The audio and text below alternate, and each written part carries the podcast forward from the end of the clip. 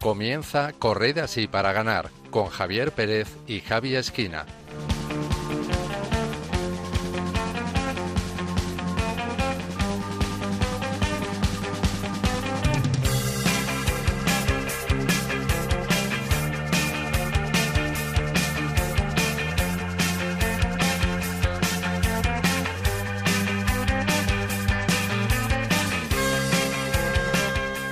Buenas noches, queridos oyentes, y bienvenidos un mes más a Corred así para ganar, este espacio de Radio María dedicado a la fe y el deporte.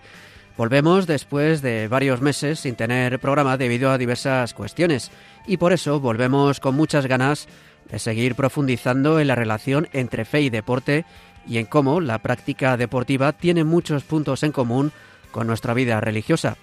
Ahí tenemos el ejemplo de algunos santos y beatos que amaban el deporte, como San Juan Pablo II, Santa Dulce Pontes o el beato Pier Giorgio Frassati.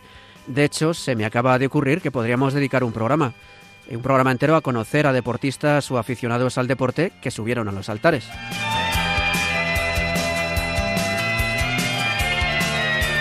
Estamos ya en pleno otoño, enfrascados ya en la rutina de la nueva temporada y hablando de santos, dentro de nada, el próximo lunes celebraremos la solemnidad de todos los santos el día en que conmemoramos a todos aquellos cristianos que ya han subido al cielo y que nos sirven como modelos para nuestra vida. Después llegará la conmemoración de los fieles difuntos, por quienes pedimos a Dios por su eterno descanso. Este año habrá que pedir especialmente, por desgracia, por quienes han muerto a causa de la COVID-19, que desafortunadamente siguen siendo muchos. En España el coronavirus ha acabado con la vida de unas 87.000 personas y en todo el mundo con la de más de 4 millones y medio. Por ello hay que seguir pidiendo al Señor por el fin de esta enfermedad, que aunque en España y otros países europeos parece controlada, en otros, en otros continentes y naciones sigue haciendo estragos.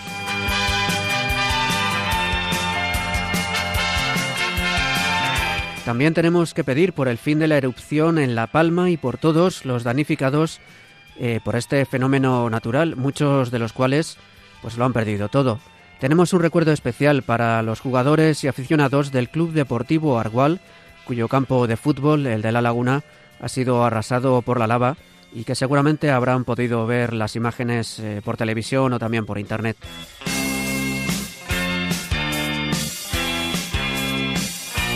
Nosotros, por nuestra parte, hemos preparado un nuevo programa que esperamos que sea de su agrado, aunque tenemos una novedad que igual no les gusta tanto. Para ello contamos con el equipo titular. Saludo en primer lugar a Gema Saez. Buenas noches, Gema. Hola, buenas noches, Javi. Buenas noches, compañeros. Saludo también a Marta Troyano. Buenas noches, Marta.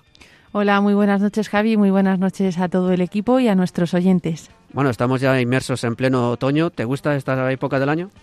Sí, no me disgusta. Lo único que me vuelve loca qué ropa ponerme por la mañana, porque luego llevas más cargado con 8.000 abrigos y que se hace de noche muy pronto. Eso no me termina de convencer. Pero bueno, bien, bien. Nada, ofreciéndole este tiempo al Señor, que como me dijo el otro día mi párroco, nada, en cuatro domingos, en, cuatro domingos ya, eh, llega Jesucristo Rey del Universo y Adviento. Y yo, ah, ya, no sé, esto es una locura. Se pasa el tiempo volando, la verdad. Y bueno, saludo también a Javi Esquina. Buenas noches, Javi. Hola, buenas noches, ¿cómo estás? Muy bien, gracias a Dios. Y bueno, la novedad que hoy les decíamos es que Javi, muy a su pesar, tendrá que dejar Correza así para ganar y este será su último programa. No ha sido una decisión fácil, ¿verdad? No, no ha sido fácil porque, bueno, eh, la vida continúa, eh, hay que seguir haciendo cositas y más para el Señor. Y bueno, puedo adelantar solamente que me voy a dedicar a alabar al Señor. Y entonces eso pues requiere un tiempo y requiere una disciplina y bueno, y ahí estaré. Y, apoyando a lo que necesitéis vosotros siempre, eso siempre. Pues es una muy buena razón, la verdad. Eh, después tendremos con nosotros también a Yasmín Rivera desde Costa Rica y por último les saluda un servidor, Javier Pérez. Antes de comenzar, les recuerdo que pueden contactar con nosotros a través del correo electrónico en corred así para ganar arroba radiomaria.es, para ganar arroba y también nos pueden encontrar en las redes sociales. En Twitter somos arroba corred para ganar y en Facebook tenemos el mismo nombre. Ahora sí, comenzamos.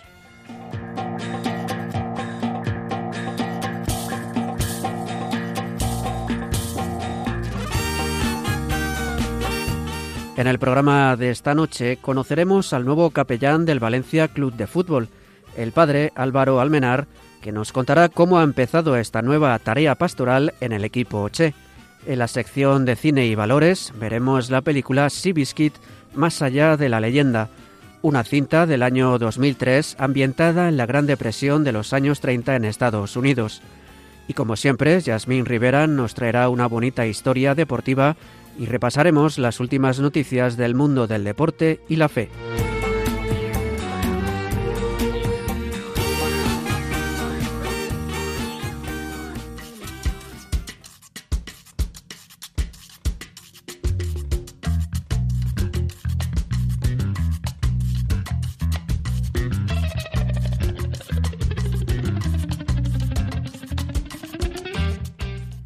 50 ciclistas de Biking for Babies recorren casi 1.300 kilómetros en Estados Unidos para promover la cultura de la vida. Este verano ha tenido lugar la duodécima edición de Biking for Babies, un viaje por caminos y carreteras de Estados Unidos que recorren más de 50 hombres y mujeres jóvenes para concienciar sobre la causa provida y recaudar fondos para los centros de atención del embarazo en todo el país. La directora ejecutiva de la organización, Nikki Bies, ha explicado en EVTN que cuatro equipos de ciclistas entrenaron física, mental y espiritualmente desde marzo para la carrera, que se celebró del 11 al 16 de julio. Las rutas tenían entre 965 y 1.300 kilómetros cada una y partieron de Wisconsin, Ohio, Mississippi y Colorado. Todas ellas terminaron con una celebración por la vida en San Luis. Bis añade que el objetivo realmente es ser signos visibles del sacrificio de Cristo. Usan camisetas de color amarillo brillante para llamar la atención, para cambiar los corazones y las mentes de las personas y convencerlas de que no hay necesidad del aborto.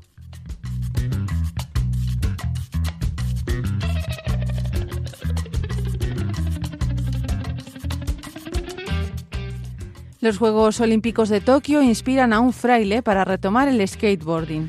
Los Juegos Olímpicos de Tokio 2020 han inspirado al monje franciscano y sacerdote estadounidense Fray John Paul Seller a retomar el skateboarding después de más de 25 años. El fraile de 45 es miembro de los franciscanos misioneros de la Palabra Eterna y recuerda en un vídeo que cuando era pequeño se dedicó cinco años al skateboarding y pasaba 3, 4 o más horas al día en el monopatín. Frey Seller explica en Aciprensa que siempre quiso retomar esta práctica y cree que ahora que el skateboarding ha sido reconocido como deporte olímpico, impactará en las personas, como despertó en él el deseo de volver a subirse a un monopatín. Considera además que puede incorporarlo en su vida como una forma de llegar a los más jóvenes.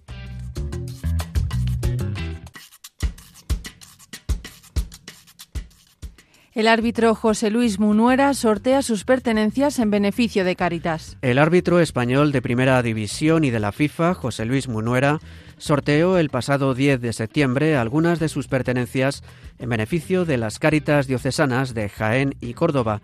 Para participar en el sorteo, anunciado por el colegiado a través de Instagram, los interesados debían hacer un donativo de al menos un euro a través de Bizum. Munuera sorteó una camiseta, un reloj pulsómetro, unas tarjetas de la Real Federación Española de Fútbol y una escarapela de la FIFA. El ganador del sorteo fue Francisco Javier Arias. No es la primera vez que Munuera participa en este tipo de iniciativas, ya que colabora de forma habitual con el Centro de Días Santa Clara de Caritas Jaén. El director de Caritas Diocesana de esta diócesis, Rafael Ramos, agradeció la iniciativa del árbitro y manifestó que cada aportación esconde detrás de sí el deseo de hacer una sociedad más justa y fraterna.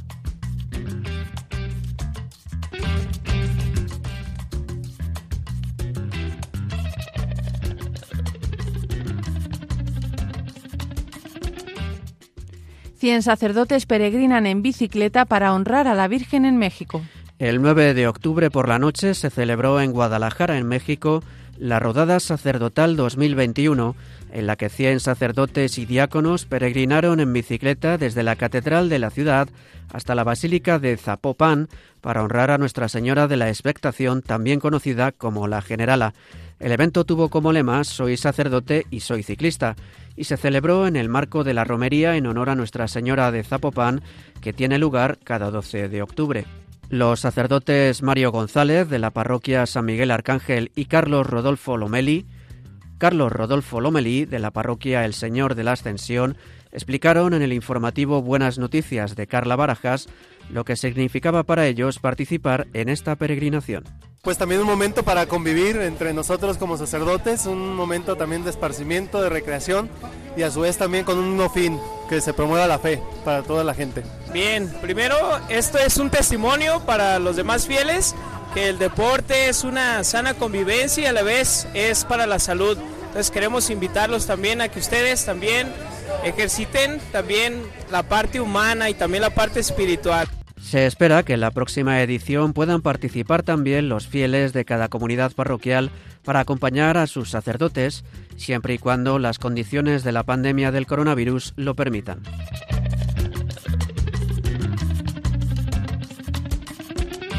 Y Yasmín Rivera desde Costa Rica nos hablará hoy de los beneficios del deporte en familia. Buenas noches, Yasmín. Hola amigos de Correr así para ganar, un gusto saludarlos. Hoy les quiero hablar desde Costa Rica sobre practicar el deporte en familia, que resulta ser muy beneficioso. Los rasgos adquiridos cuando somos pequeños se suelen convertir en hábitos y marcarán nuestra personalidad. ¿Has probado practicar algún deporte en familia? ¿Te has parado a pensar en sus posibles beneficios? Hoy les comparto lo publicado por aleteia.org, que nos indica que el deporte practicado con los niños, abuelos y papás tiene varias razones para hacerlo. Mejora el estado de ánimo colectivo y ayuda a gestionar mejor los conflictos. Ayuda a trabajar la frustración y a valorar el esfuerzo. Propone valores positivos. Previene la obesidad, diabetes y osteoporosis. Ayuda a un buen desarrollo motor, así como a una buena salud emocional. Contribuye a desarrollar el respeto y atención por los demás fortalece vínculos y normas de convivencia, empuja a hacer un buen uso del tiempo libre, fomenta la empatía y la comprensión con el otro y mejora la calidad de sueño y reduce el estrés. Como hemos visto, practicar deporte en familia nos proporciona un medio natural para cultivar la estabilidad familiar y una vida de relación a pesar de los compromisos sociales. Pero ¿qué deportes son los más indicados para practicar con niños? A continuación, algunas ideas. El running, el patinaje, el ciclismo, el esquí y el senderismo. Practicar deporte en familia forma parte de esa primera escuela en la que se transmiten los valores civiles y lo más importante, se educa, se aprende a amar y a cuidar el uno del otro. Bien amigos, es todo por hoy. Les recuerdo nuestra frase de cierre pronunciada por Santa Juana de Arco. Nosotros libramos las batallas, pero es Dios quien nos da la victoria. Hasta la próxima. Muchas gracias Yasmín y hasta el próximo programa. Si quieren profundizar en este tema de los beneficios de practicar deporte en familia, les recordamos que hablamos de este tema en los programas de junio y julio que pueden descargar en el podcast de Radio María.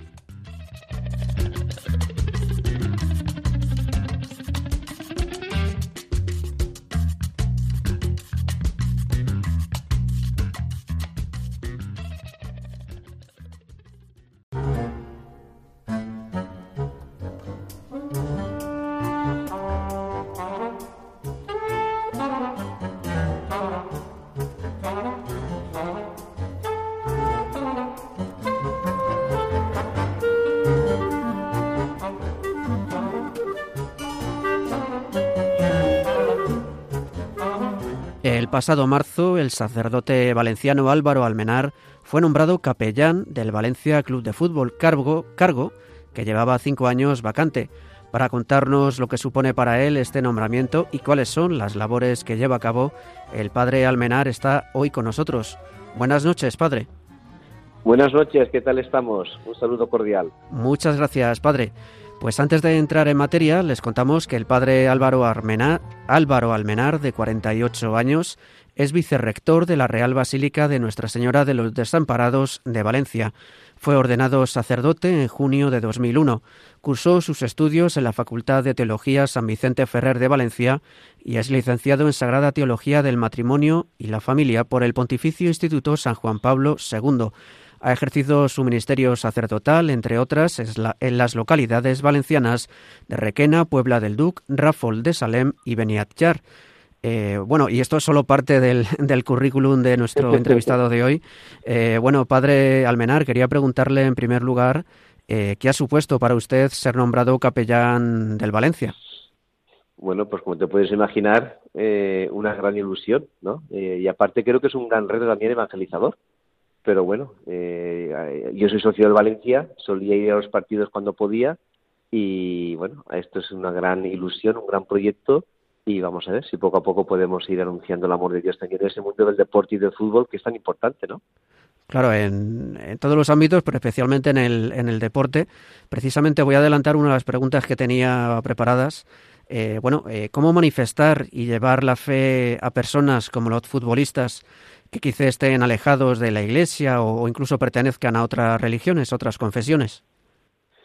Sobre todo, con, primero que todo, mucho respeto. La figura del capellán eh, es un poco para atender a los jugadores y personal pues que son cristianos, que son católicos y que desean algo de él.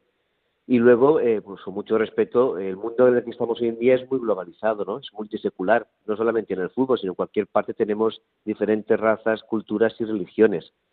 Pero sí que es verdad, pues es una figura, eh, pues ahí conciliadora, de, también eh, una figura del capellán que arraiga mucho con las tradiciones valencianas, eh, como en España todas nuestras raíces y fiestas son de raíz cristiana. Entonces, pues bueno, el Valencia Club de Fútbol es una entidad valenciana muy metida en todas las fiestas valencianas, con lo cual también pues la figura del capellán puede ser un poco puente para aquellos que pues no son de Valencia y no conocen nuestra tradición y nuestra cultura. ¿Y cómo anunciar el amor de Dios? Pues eh, queriendo a los jugadores, ¿no? Y respetándolos y estando cerca de ellos y a disposición para lo que quieran. Sí que verdad que ahora con el tema de la pandemia hay mucha restricción. ¿eh? Yo con los jugadores eh, pocas veces he tenido un, contacto con ellos porque ahora se encierran en burbujas y es muy difícil también acercarnos a ellos. Pero bueno, esperemos que poco a poco podamos ir volviendo a esa normalidad y tener ese trato cercano que es el que deseamos todos. Claro. Quería preguntarle cómo fue el proceso para nombrarle capellán. ¿Eso lo elige el equipo o lo elige el, arzobispo o cómo funciona exactamente? tú sabes que en la iglesia nadie puede autonombrarse ni autoenviarse. Gracias a Dios somos siempre enviados. Y como puedes comprender, para ocupar esta, esta vacante, eh, don Elías Yagaria, que era el antiguo capellán de Valencia, murió, si no me confundo, en el año 2016 y había muchos años de sede vacante. La figura del capellán, pues también es una figura un poco olvidada, apartada, ¿no? Eh, antes todos los clubes de España tenían la figura del capellán. Ahora voy entrando que más de un club tiene la figura de este capellán. Podríamos hacer un encuentro de capellanes de fútbol, ¿no? Pero bueno, estaba un poco ahí dormido y apartado. Entonces yo, sobre todo desde que estoy en la Basílica de la Virgen como vicerrector, pues tengo un trato, primero porque voy solo a ir a fútbol, soy socio, y segundo porque es una costumbre muy bonita que no tiene que perderse cuando al inicio de temporada pues eh, los clubs van a la patrona para iniciar el curso y cuando ganan alguna liga o trofeo eh, vienen para dar gracias, ¿no? Entonces eso se mantiene aún y eso me permitió pues conocer a gente del Valencia, tratar con ellos. También el Valencia celebró el centenario y participaron en la ofrenda de flores de la Virgen, en fallas. Y bueno, pues en el club me conocía alguna persona y a raíz de eso me propusieron ser capellán porque estaba vacante yo les dije, pues lo, lo he dicho antes, que yo no me puedo nombrar, entonces que mandase una carta a don Antonio Cañizares, a Cardenal, le mandaron una carta, me propusieron, don Antonio habló conmigo, dijo si quería, y así fue. ¿eh? Fue algo, pues bueno, pues muy pues solicitado por el club y aceptado por, por el arzobispo. Quería preguntarle, eh, bueno, lo ha hablado antes un poco por encima, ¿cuáles son exactamente las funciones de un capellán en un equipo de fútbol?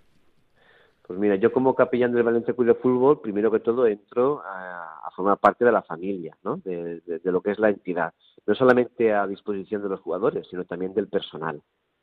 Como puedes imaginarte, pues mi campo es muy espiritual, ¿no? Yo no me meto en ninguna función de, de jaleos ni nada, de gobierno, de tal. Yo estoy allí entonces, eh, de cara al club hay un, respeto a lo que es mi figura, aunque eh, por encima de confesiones, por, por, por encima de que la gente crea o no crea, ¿no?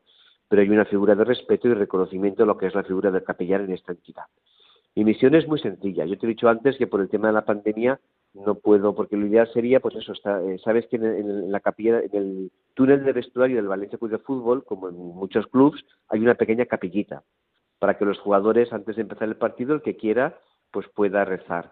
Algún jugador del Valencia me ha manifestado el interés de poder recibir la bendición y poder estar un rato rezando, pero por el tema de la pandemia no pueden tener contacto, tendría que estar casi dos horas y media antes en el equipo.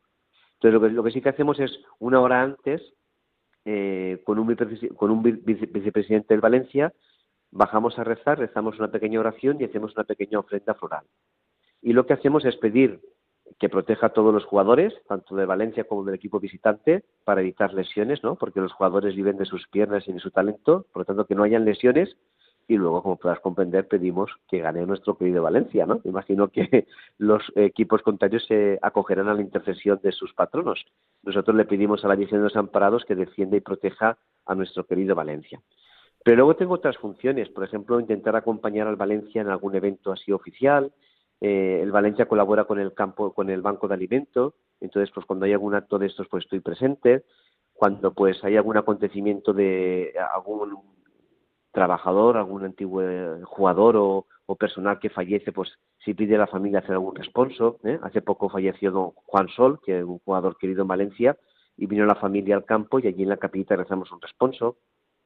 Y un poco estar un poco a disposición tanto de jugadores hay, o de personal, pues todos tenemos bodas, bautizos, compromisos, un poco de enlace eclesiástico, pues para facilitar a la gente el trámite de las cosas, poner en contacto con las parroquias, agilizar un poco los papeles, toda esa función puede ser. Y luego, pues ojalá, eh, si ganásemos alguna copa, ¿no?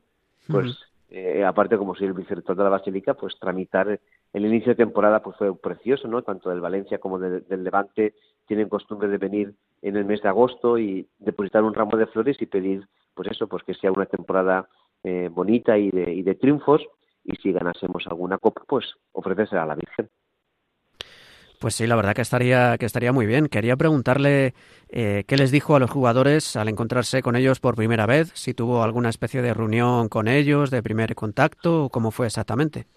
Bueno, cuando eh, se hizo oficialmente la entrega del nombramiento, lo hicimos aquí en el arzobispado y vino el presidente del Valencia, Vino también acompañado del vicepresidente y sobre todo eh, yo tengo más contacto con los embajadores del Valencia, son antiguos jugadores, ¿no? En este caso Estendillo, Bosio y Arias. Eh, entonces eh, el acto pues fue un acto de, de poneros a, o sea, yo siempre digo a los jugadores que son un referente, ¿no? Para la juventud, para los niños, entonces pues tienen que ser ejemplo de, transparencia, de honradez, yo creo que tenemos que volver a lo que significa esto en el fútbol ¿no? y en el deporte. Por desgracia, el fútbol se ha convertido pues, en una gran competición donde solamente vemos, oímos ¿no? Eh, los millones de euros que cuesta cada jugador, lo que significa el fútbol, lo que significa la ganancia de televisión, ¿no? toda esta fama, todo ese esplendor. Pero yo creo que el fútbol, como todos los deportes, tiene que volver al diálogo pues, con lo que es el compañerismo, el respeto, el sacrificio, la honradez, ¿no? el, esfuerzo. ¿eh? ¿eh? esos son los valores que tienen que transmitir los jugadores, ¿no? pues son ídolos, son referencia, ¿no? Todos nuestros jóvenes y niños los tienen ahí en pósters, en, en imágenes, ¿no? Eh, son como un, deben ser garantes de la honradez, ¿no? Y yo creo, yo creo esto es lo que le pedimos a los jugadores. Y a los clubs, pues les pedimos eso, pues que fomenten en, en, los en, el estadio y en, la afición, pues lo que significa la entrega, la honradez, el, eh, los cualquier equipo de fútbol de España pues detrás mueve mucho sentimiento no mucha hay mucha empatía hay mucho cariño la, afición mueve corazones no y eso es bonito no pero hay que llevarlo siempre desde el respeto humano. Qué bonito es cuando vas a un partido de fútbol no y las aficiones contrarias pues pueden disfrutar de un gran partido de fútbol puede haber una rivalidad y un pique natural no eso es bonito también pero siempre desde el respeto y la acogida bueno, padre, quería preguntarle también desde el punto de vista futbolístico, eh, ¿cómo valora estas primeras jornadas del Valencia en la liga? Pues bueno, ahí estamos. Empezamos muy bien, ¿no? Yo creo que fue un arranque fuerte y, ahora no es que estemos mal, pero podríamos estar mejor. Yo creo que Bordalás está haciendo un trabajo muy bueno, ¿no? Se nota, eh, pues bueno, la, cómo el entrenador está marcando una línea tenemos buenos jugadores, hay buen equipo y nada, ahora hay que tener serenidad y dejar que el equipo vaya consolidando y esperar por eso pues que el rayo de luz del Espíritu Santo ilumine a los jugadores para que puedan marcar goles, porque al final el fútbol es eso. Aparte, lo ideal sería que podamos disfrutar en todos los partidos, pero yo prefiero que sea un partido malo, pero que marquemos y que hayan goles. Eso es lo que yo prefiero. Pues sí, bueno, quería preguntarle, ¿cómo acabará la temporada del Valencia este año? ¿Cree que hará algo grande o, bueno, o prefiere no mojarse?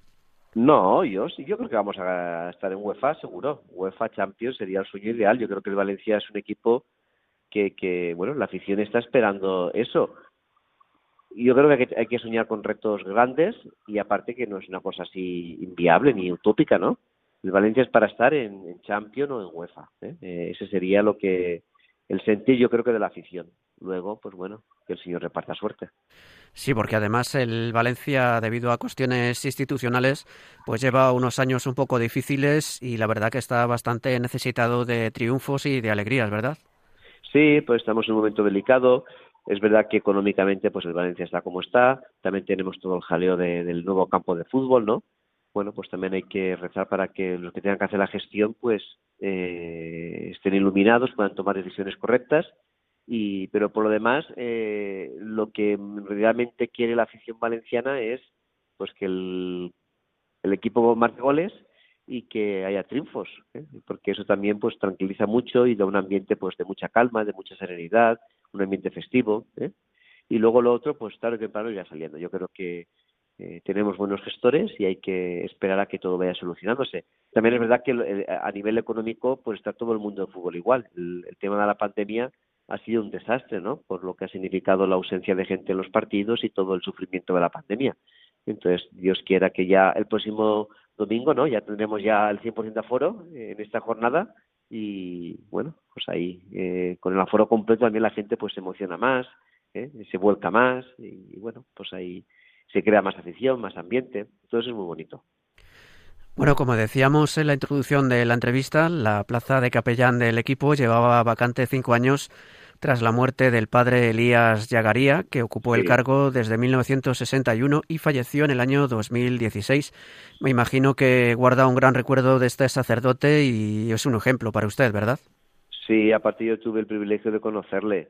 Eh, don Elías, eh, primero que todo es que estuvo mucho tiempo de capellán, en una época también pues muy diferente a esta, ¿no? Él aparte se metió en el corazón de la gente, en el corazón de los jugadores, hizo un gran papel, amó al Valencia Club de Fútbol y, dejó eh, ser capellán pues con una alta consideración.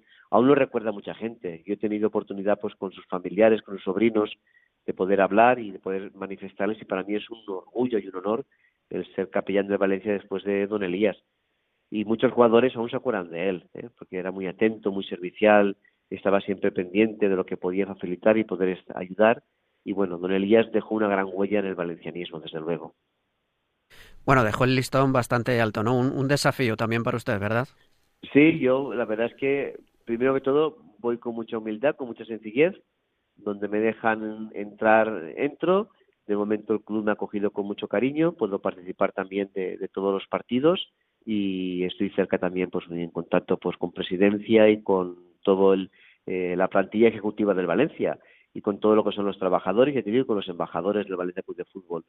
Normalmente los partidos eh, yo los suelo ver eh, en el palco y me suelo poner cerca de, del equipo contrario, ¿no? Piensan a lo mejor que, que, por ser capellán voy a ser más, más tranquilo y más conciliador aunque te, eh, te confieso que a veces me quito el Feriman y, y, me sale algún que otro grito cuando nos ponemos nerviosos, pero bueno, siempre sabes que en los palcos hay un ambiente de mucha cordialidad y mucho respeto, ¿eh?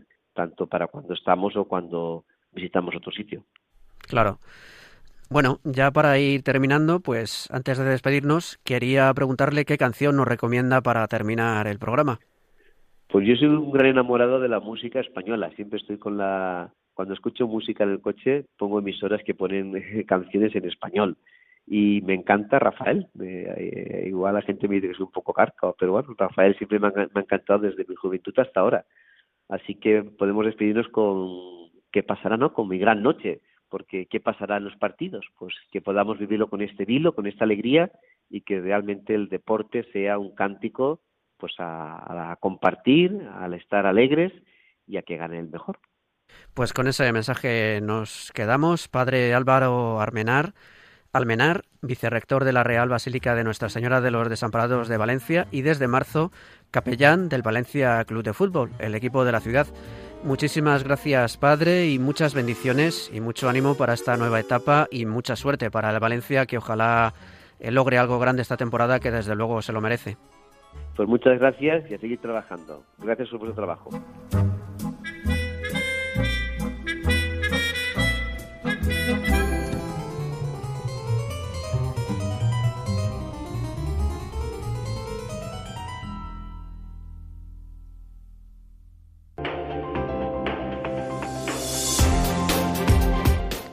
Están escuchando Corren así para ganar.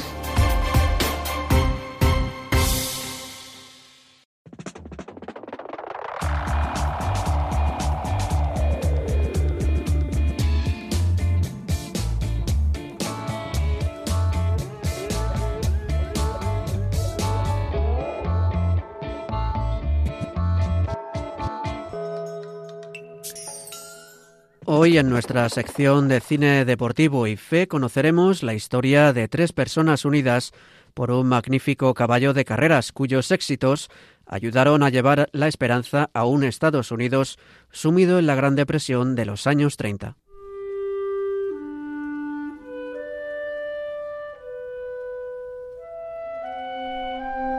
En este programa os traemos la película Sea Biscuit, más allá de la leyenda. Se trata de un largometraje del año 2003 protagonizado por Tobey Maguire, más conocido por su papel como Spider-Man, que está acompañado por Jeff Bridges y Chris Cooper. Esta película está basada en hechos reales y nos narra la historia de estos tres personajes unidos por un magnífico caballo de carreras que se hizo muy famoso durante la Gran Depresión en Estados Unidos y ayudó a recuperar la esperanza.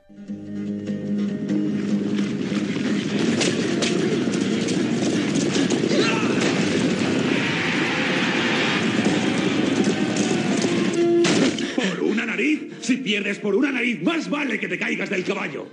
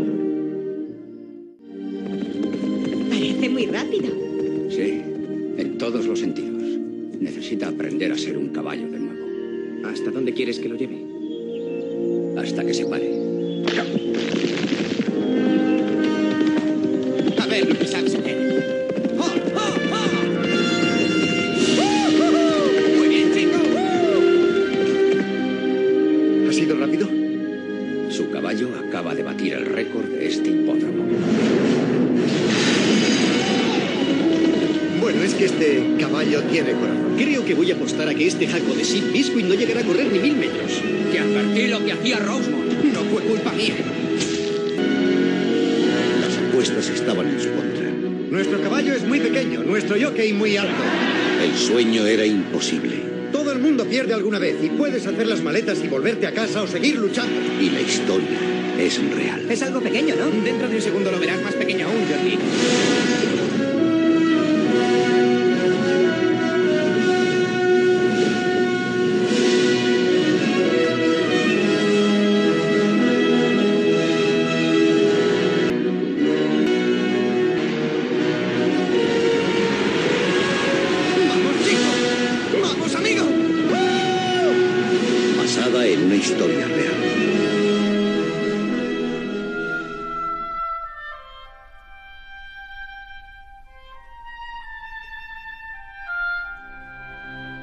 Red Polar es un joven al que sus padres, cuando se produjo el crack del 29, mandaron con otra familia para que tuviera una buena educación y no volvió a saber de ellos.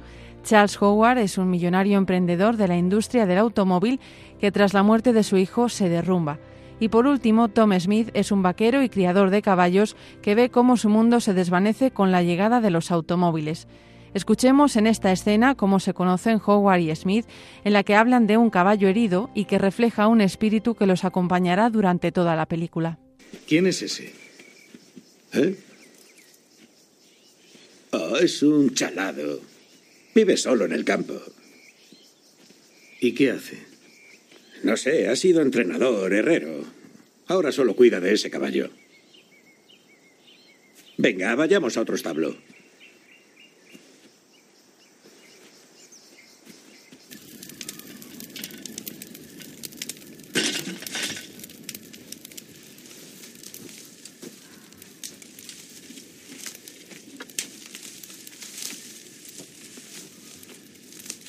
¿Qué hay? Hola.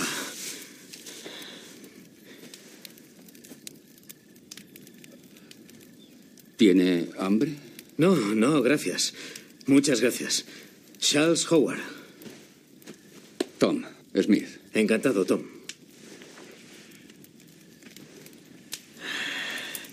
¿Qué lleva en ese vendaje?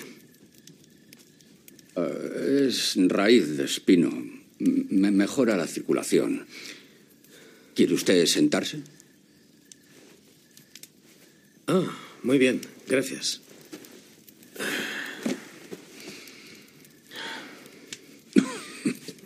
¿Se pondrá mejor? Ya lo está, un poco. ¿Podrá correr? No. No lo creo. ¿Y por qué le está curando? Porque puedo. Todos los caballos valen para algo. Podría usarse como caballo de tiro o algo así. Y es muy bonito. Y no, no se tira una vida por la borda solo porque esté un poco magullado.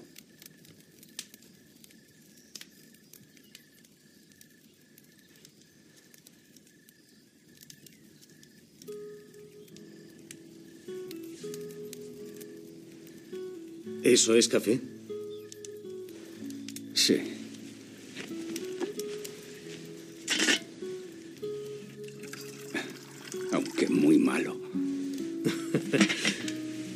¿Siempre dice la verdad? Bueno, lo intento.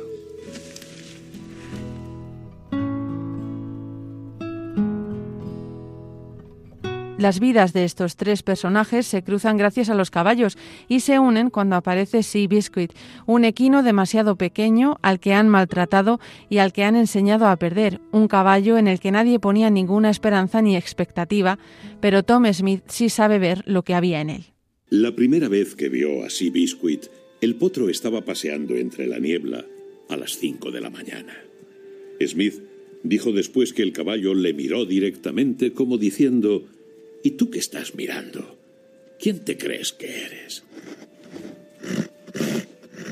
Era un caballo pequeño, de apenas 15 palmos, y se había hecho daño. Cojeaba un poco al andar y resollaba al respirar. Pero Smith no prestó atención a esos detalles. Le estaba mirando a los ojos. Vaya. Caramba.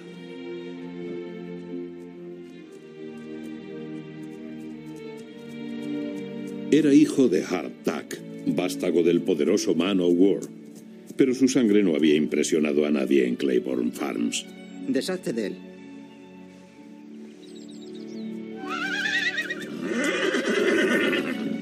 Seis meses lo enviaron al legendario entrenador Sonny Fitzsimmons, que con el tiempo llegó a tener una opinión similar del potro.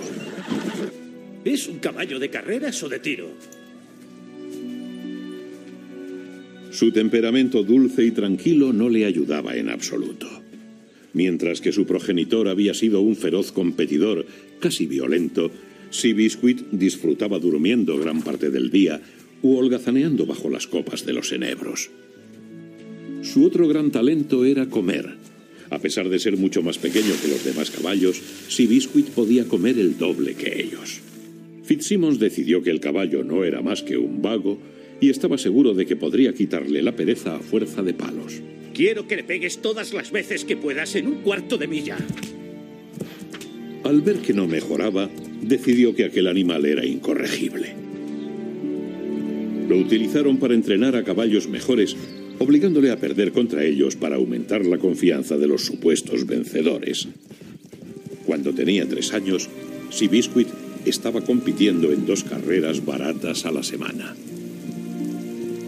Y pronto se convirtió en una bestia tan amargada y furiosa como su padre, Hardtack. De modo que fue vendido por tan solo dos mil dólares. Supuesto, aquello era lógico. Los campeones eran grandes, elegantes, sin imperfecciones. Y cuando al fin hicieron competir a Seabiscuit, este hizo lo que le habían enseñado a hacer: perder.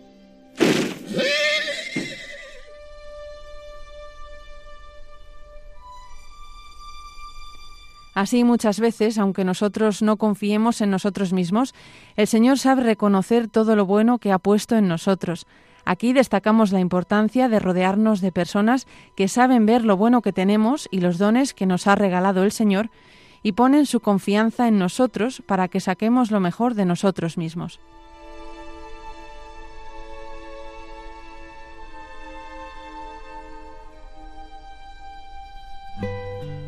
De esta manera, Seabiscuit comienza a ganar carreras montado por Red Polar, que pese a haber cometido algunos errores en los comienzos, también empieza a dar lo mejor de sí mismo, sintiéndose amado y valorado por Howard y Smith. En la película descubrimos la importancia de acercarnos a los demás sin juzgar, sin prejuicios, buscando simplemente conocer el corazón del otro.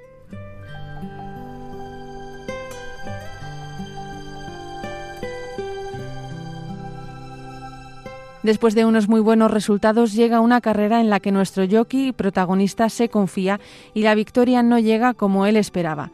En esta escena descubrimos algo más del personaje y la importancia de apoyar al otro a pesar de todos sus errores. No ha sido culpa mía, esta vez no. Te advertí lo que hacía Rosemont. Creí que había ganado. Dejaste de correr. ¡No le he visto! ¿Qué quieres decir con eso? Si te mordía la cola. Bueno, pues yo no. ¿Qué? ¡Lo veo por ahí!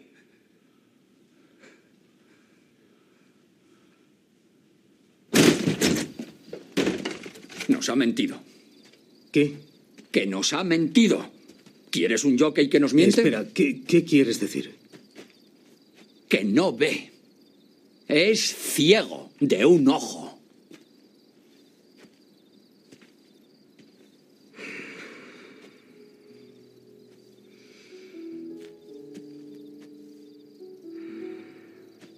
Maldito chico.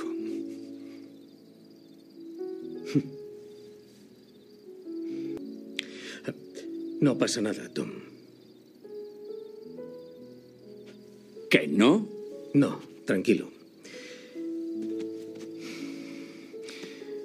No se tira una vida por la borda solo porque esté un poco magullado. Buenas noches.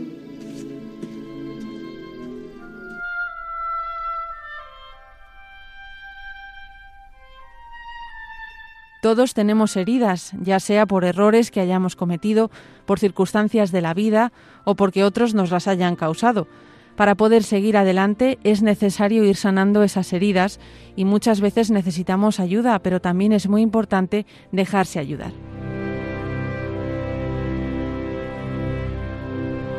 Esto lo vemos con claridad en la película, en la que además de las heridas del pasado, se producen otras nuevas, tanto físicas como en el alma. Red Polar sufre un accidente y se ve privado de correr en la carrera más esperada del año, pero aún así, en un gran acto de generosidad, da todas las claves a un gran amigo suyo para que sea este quien monte a Seabiscuit.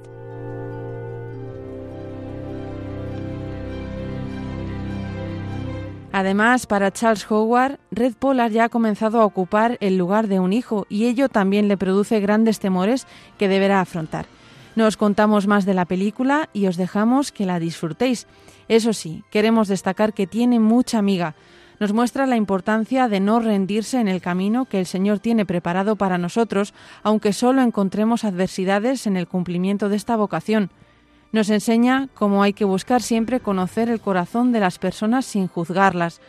Nos descubre que muchas veces, a pesar de que puedan llegar males a nuestra vida, el Señor siempre sacará un bien mayor de ellos y nos muestra cómo acompañar en el sufrimiento al otro, lo que ayuda a curar las heridas al mismo tiempo que los demás nos ayudan a nosotros en algo que podríamos asemejar a la comunión de los santos.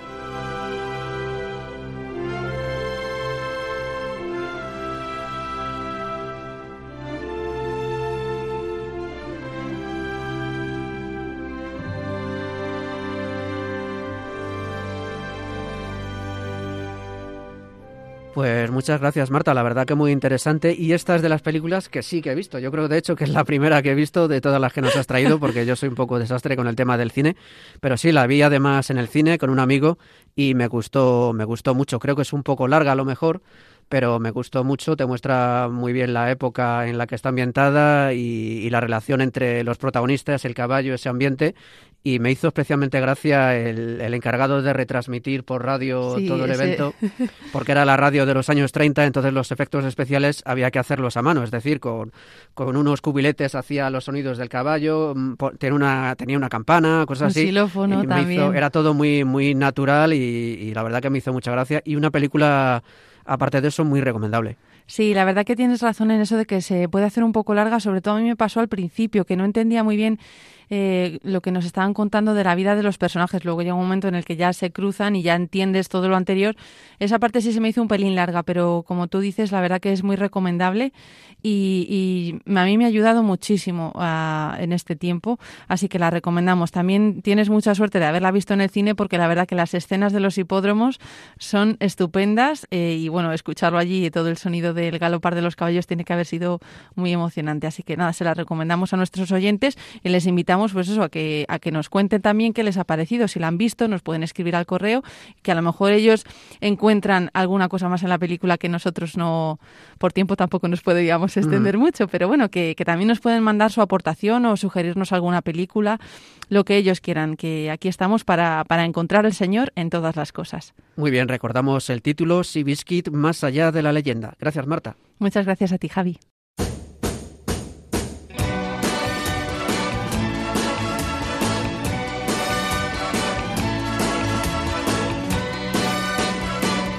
Hoy para mí es un día especial, hoy saldré por la noche. Podré vivir lo que el mundo no está cuando el sol ya se esconde. Podré cantar una dulce canción a la luz de la luna y acariciar y besar a mi amor como no lo hice nunca. ¿Qué pasará? Misterio habrá, puede ser mi gran noche. Y al despertar ya mi vida sabrá algo que no conoce.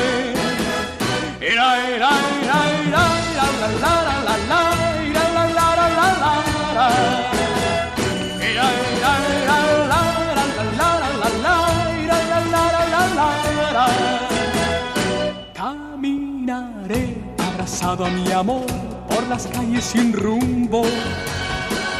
Descubriré que el amor es mejor cuando todo está oscuro.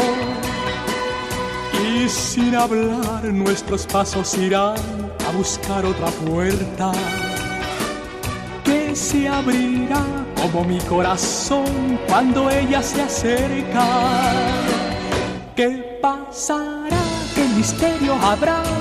Puede ser mi gran noche y al despertar ya mi vida sabrá algo que no conoce.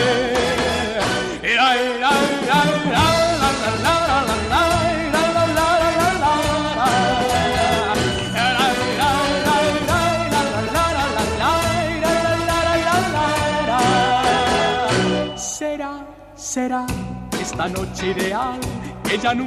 Pues así, con este clásico, Mi Gran Noche de Rafael, Terminamos el programa de hoy. Es un tema que nos ha recomendado el nuevo capellán del Valencia Club de Fútbol, el padre Álvaro Almenar, que ha compartido con nosotros lo que supone para él servir como sacerdote en su equipo de toda la vida. También hemos visto la importancia de rodearnos de personas que nos ayuden a ver lo bueno que hay en nosotros y nos permitan sacar los mejores dones que nos ha dado el Señor. Lo hemos hecho con la película Seabiscuit Más allá de la leyenda.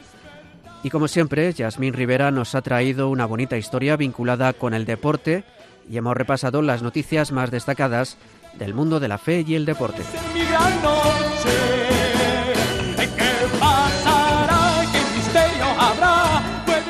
Para ello hemos contado con la compañía y el trabajo de Gema Sáez, Marta Troyano y Javi Esquina. Buenas noches, Gema. Bueno, pues nada, buenas noches a todos y esperamos vernos y bueno, y por supuesto escucharnos el mes que viene en el, en el siguiente programa. Y buenas noches, Marta. Muy buenas noches, Javi, a todo el equipo y a todos nuestros oyentes. Les deseamos que tengan unas felices semanas hasta el próximo mes y que disfruten mucho de, la película que les hemos traído este, en este programa. Y nada, a ver qué nos contamos el próximo mes. Y despido por ahora o para siempre, digamos que hasta la próxima, a Javi Esquina, que como saben hoy se despide en su último programa. Buenas noches, Javi. Pues buenas noches, Javi también. buenas noches, compañeras. Buenas noches a los oyentes. Y realmente, a mi, a mi pesar, hasta luego. Pero, oyentes, de verdad, este es un programa muy bueno. Está feo que lo digamos nosotros, pero, pero, pero, merece la pena. Y la verdad que Javi es el más veterano del equipo, porque él empezó con el equipo original en 2016 con César Macías y luego yo tomé el relevo en 2017.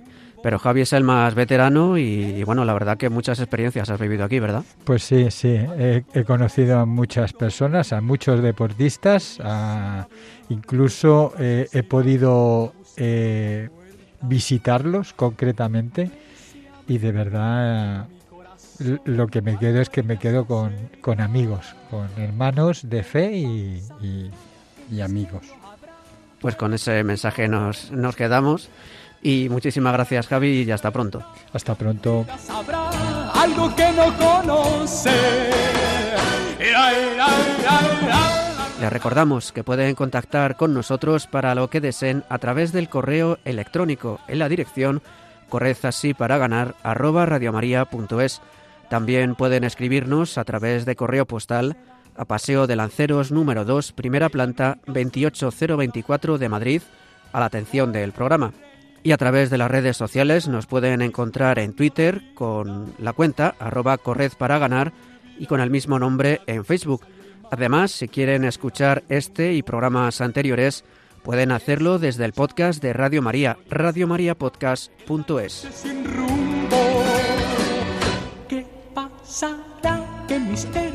Nos despedimos ya hasta el 23 de noviembre, cuarto martes de mes, como siempre. Esperamos que hayan disfrutado de este programa y haya sido de su agrado el trabajo que hoy hemos llevado a cabo. Disfruten del otoño y reciban un fuerte abrazo de quien les habla, Javier Pérez, y de todo el equipo que formamos Corred así para ganar. Que Dios los bendiga. Puede ser mi gran noche. Y al despertar ya mi vida sabrá algo que no conoce. ¿Qué pasará? ¿Qué misterio habrá? Puede ser mi gran noche. ¿Qué pasará? ¿Qué misterio habrá? Puede ser mi gran noche.